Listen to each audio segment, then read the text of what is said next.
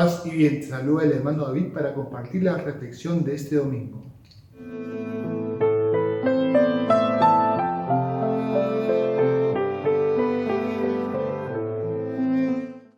Paz y bien.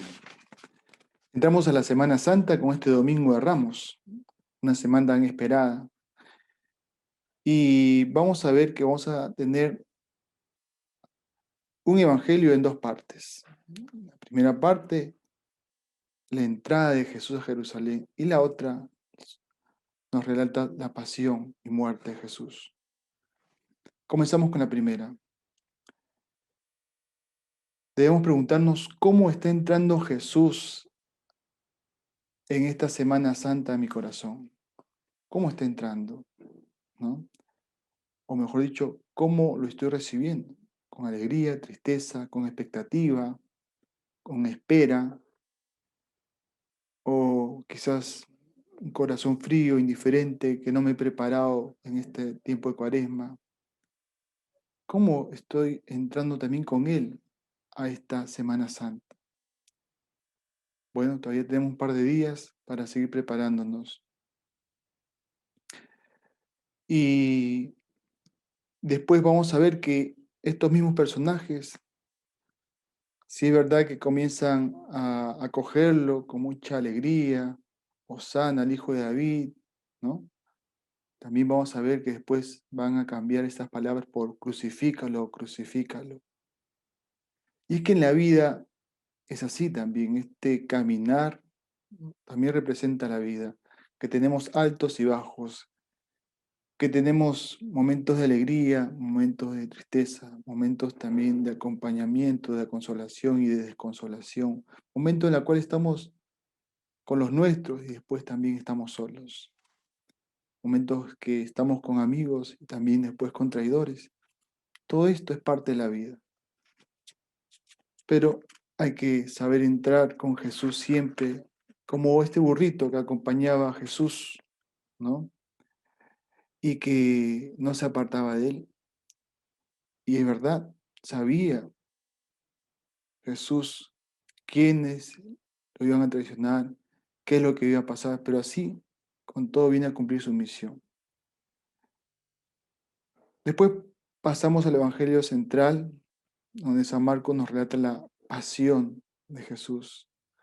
Y el Papa Francisco nos recuerda y nos dice con qué personaje nos identificamos.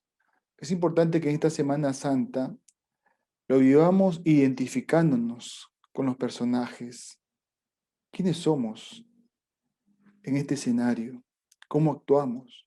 Como los soldados que lo crucificamos, como los discípulos que lo abandonamos, como Judas que es indiferente y, quiere salvar su pellejo, como las mujeres que están orando, yo no sé, uno sabe, pero debe también saber identificarse. O también identificarse en esta Semana Santa como el mismo Jesús, que va a sufrir. ¿Cuánta gente ahora está sufriendo? Sea por la pérdida de un ser querido, por la enfermedad que está llevando, por la impotencia de no poder hacer nada para los suyos pues asociarlo también es la oportunidad para asociarlo a la pasión de Jesucristo. Y entonces, y de esta manera, identificarnos con Jesús, que también va a morir crucificado. Nosotros también, los dolores, las tristezas, las ausencias, pues asociémoslos a Jesús en esta Semana Santa para experimentar también la resurrección. Y por último, hay una frase muy importante que va a decir Jesús y que no tenemos que olvidar, lo mejor dicho, nos tiene que despertar, que dice, Dios mío, Dios mío, ¿por qué me has abandonado? Esta frase también nos podemos identificar con ella y decir lo mismo en momentos difíciles. Pero también esta frase la pueden decir otros por nosotros tanta gente pobre, tanta gente que está sufriendo mucho más de lo que nosotros sufrimos y también nos dice, ¿Por qué los hemos abandonado? ¿Por qué somos indiferentes ante el sufrimiento del prójimo? O también nosotros también lo podemos decir de experiencia. Lo importante es ver a Jesús y ver el final. El final de todo. El final es un Jesús que resucita. Un Jesús que pasa de la cruz a la gloria, que hace el paso, la Pascua.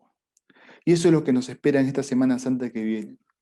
Te invito, hermano, a entrar con estos sentimientos de identificación con Jesús y poder vivir una buena Semana Santa. Dios te bendiga.